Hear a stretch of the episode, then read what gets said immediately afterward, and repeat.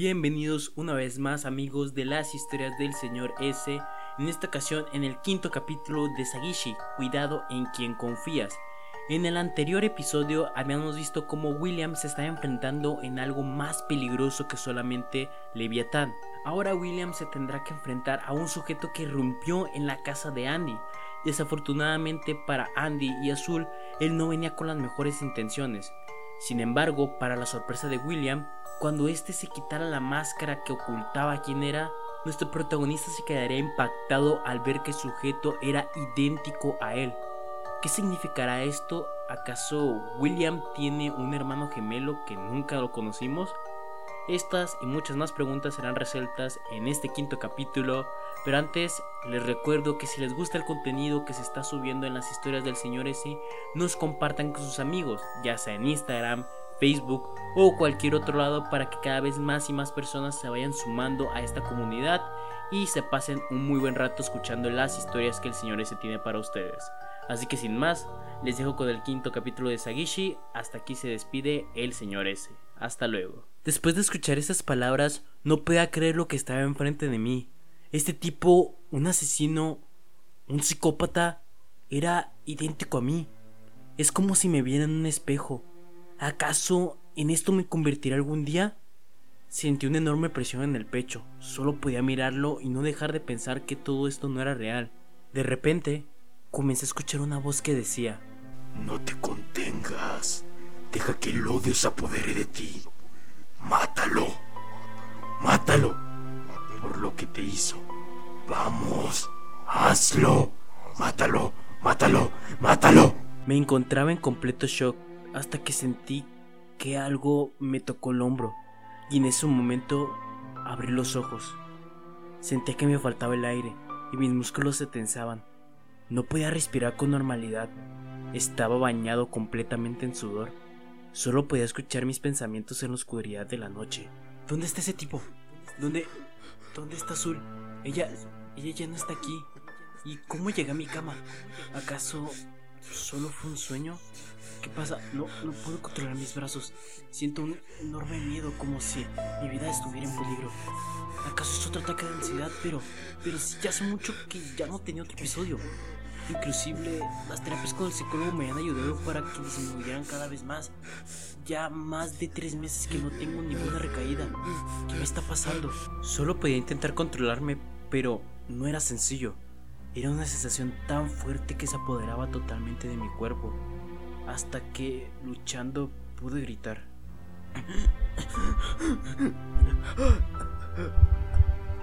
Andy, Andy.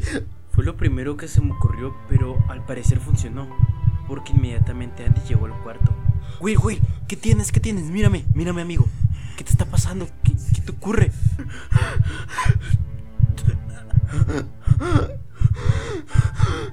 Will, mírame, mírame. Es un ataque de ansiedad. Pero, pero ya no las habías tenido.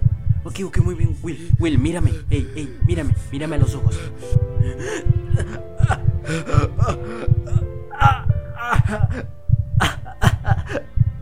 Ey, ey, ey. Está bien, está bien. escucha, escucha. Solo toma mi brazo, sosténlo firmemente y no te sueltes de él. Inmediatamente tomé su mano y después su hombro y lo apreté como si estuviese a punto de caer de un precipicio. Bien, bien, bien, eso es. Ahora, solo recuerda, piensa en ese bosque en el que nos conocimos. ¿Recuerdas esa tranquilidad, el viento fresco, las aves cantar? Solo, Will, concéntrate, escucha las aves. Vamos, amigo, yo sé que puedes, yo sé que puedes. Lucha, lucha. Recuerda la tranquilidad, la paz, los árboles. Solo recuerda. Claro que lo recuerdo, ¿cómo lo olvidaría? Ese día fue uno de los más felices en mi vida, el más importante también. Iba a una excursión en un bosque con mis compañeros de la escuela. Sin embargo, una vez llegando ahí, se la pasaban molestándome, agrediéndome, insultándome solamente por mi forma de vestir, por mis gustos, por mi físico. Yo simplemente no podía defenderme porque tenía miedo que ellos pudieran hacer algo más. Hasta que, de la nada, uno de los tantos chicos que me ignoraba se puso enfrente de mí y me defendió. Me defendió sin importarle quién fuera, cómo vistiera o cómo era. Desafortunadamente nos terminaron dando una golpiza a nosotros. Sin embargo, a ellos después les fue peor con la maestra. Pero ese día, en ese bosque, solamente me preocupaba las aves, el viento, los árboles que se movían de un lado al otro como si fueran tan libres. Ese día conocí a mi mejor amigo, alguien que se convertiría como fuera un hermano para mí. Ese día, ese día conocí a Andy. Poco a poco comencé a tranquilizarme hasta que el ataque se detuvo totalmente. Entonces Andy me preguntó, Oye amigo, ¿estás bien? ¿Qué fue lo que te ocurrió? Hace más de tres meses que no habías tenido un ataque tan grande. ¿Qué, qué es lo que está pasando, Will? Lo único que se me ocurrió en ese momento fue abrazar a mi amigo. No suele tener esa muestra de afecto con él, pero esta vez lo necesitaba. Creo que fue uno de los abrazos más fuertes y sinceros que he dado. Oye, William, ¿qué está ocurriendo? Vamos, amigo, confía en mí. ¿Acaso es por lo del cementerio? Comencé a llorar fuertemente mientras decía, e-, ese es el problema, no sé qué está ocurriendo, creo que me estoy volviendo loco, Andy, tengo miedo, miedo de volver a encontrarme con, con esa cosa. Oye, oye, tranquilo, cálmate amigo, tranquilo, tranquilo. Recuerda, pase lo que pase, estaremos juntos. Somos como hermanos y sea quien sea el enemigo, no importa si tenemos que ir hasta el fin del mundo, lo vamos a hacer juntos. Gracias, Andy. Gracias por estar siempre cuando te necesito. Vamos, si yo no te saco de los problemas, ¿quién lo hará? Muy bien, ¿crees que puedas dormir?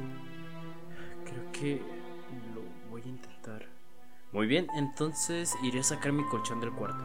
¿Para qué vas a hacer eso? Quiero que por fin puedas dormir tranquilo. Después de todo lo que ha pasado, eres el que más me necesita. Así que voy a traer mi colchón para dormir aquí. Andy fue a su cuarto por las cosas, entonces yo me senté un momento al borde de la cama. No podía dejar de pensar en todo lo que había pasado, pero principalmente en ese sujeto, el sujeto de mi sueño. ¿Acaso él realmente era yo? Una parte dentro de mí, muy al fondo, se encontraba eso. Después de un rato, Andy regresó al cuarto, acomodó todo e intentamos dormir. Al día siguiente parecía como si nada hubiera pasado. No volví a soñar con nada, así que nos alistamos para volver a mi casa, aunque la sensación de ser vigilado seguía presente, pero preferí no tomar importancia. Salimos de la casa de Andy rumbo a la mía, entonces él me dejó la entrada porque debía recoger a sus papás que regresaban del viaje de negocios. Entonces entré a mi casa, pero al parecer mis papás no estaban. Decidí subir a mi habitación para dejar todas las cosas que traía Después de unos minutos comenzaron a tocar la puerta de mi habitación. Supuse que eran mis papás que habían regresado. Entonces fui a abrirla, pero cuando lo hice, él estaba ahí de nuevo. Era, era Liviatán. Se encontraba enfrente de mí. Hola chico, ¿me extrañaste? ¿Tú qué? ¿Qué es lo que haces aquí? ¿Por qué? ¿Recuerdas lo que te dije en aquel cementerio? Tú me perteneces. Así que vine a reclamar a mi pequeño juguete. No, esto... Esto no está pasando de nuevo. Oh, pero claro que está pasando. Tengo una infinidad de delicias esperándote para que sufras durante toda la eternidad. Mientras él estaba hablando, comenzaba a acercarse cada vez más y más. Yo empecé a retroceder hasta que llegué a una de las mesas de mi habitación. Ya no tenía salida. Ahora te arrepentirás de haberme desafiado. Asqueroso humano. Comencé a buscar detrás de mí algo para poderme defender. Entonces, tomé una de las tijeras que tenía atrás de mí y mi primer impulso fue encajárselas inmediatamente. Después lo empujé y salí corriendo de la habitación como pude. Atrás de mí solamente escuchaba que gritaba. ¿Crees que eso es suficiente para detenerme? No me importa dónde estés. Yo voy a ir por ti. Corrí hacia la parte de abajo de la casa e intenté llegar lo más rápido que pueda al sótano. Pero al pasar por la cocina, de nuevo él estaba ahí esperándome. Sorpresa, sorpresa. Aléjate de mí, maldito monstruo. Mientras decía esas palabras, lo intenté derribar, pero él en ese momento me tomó de los brazos y me lanzó hacia abajo. Ay, ¿es todo lo que tienes? Pobre chiquillo. Y así querías defender a Azul. Escúchame bien, a ella no la metas en esto. Me abalancé sobre él, pero nuevamente me tomó del cuello y me estrelló contra el lavabo. Entonces tomó uno de los vasos y se lo estrelló contra la cabeza. Parecía que lo había aturdido un poco, así que corrí hacia el ático. Me encerré mientras él me estaba gritando. Debo admitirlo, chico. Tienes espíritu. Pero todo animal salvaje puede ser domado. O en todo caso, lo puedes liquidar. Creo que me divertiré mucho contigo. Intenté contactar a mis padres lo más rápido que pude, así que decidí marcarles. Pero en ese momento comencé a escuchar el sonido de sus celulares. ¿Acaso ellos dos estaban allá afuera? ¿Ellos estaban atrapados con esa cosa? ¿Esto era el fin de todo? Ellos iban a terminar en manos de él y yo, yo posiblemente voy a tener el mismo destino.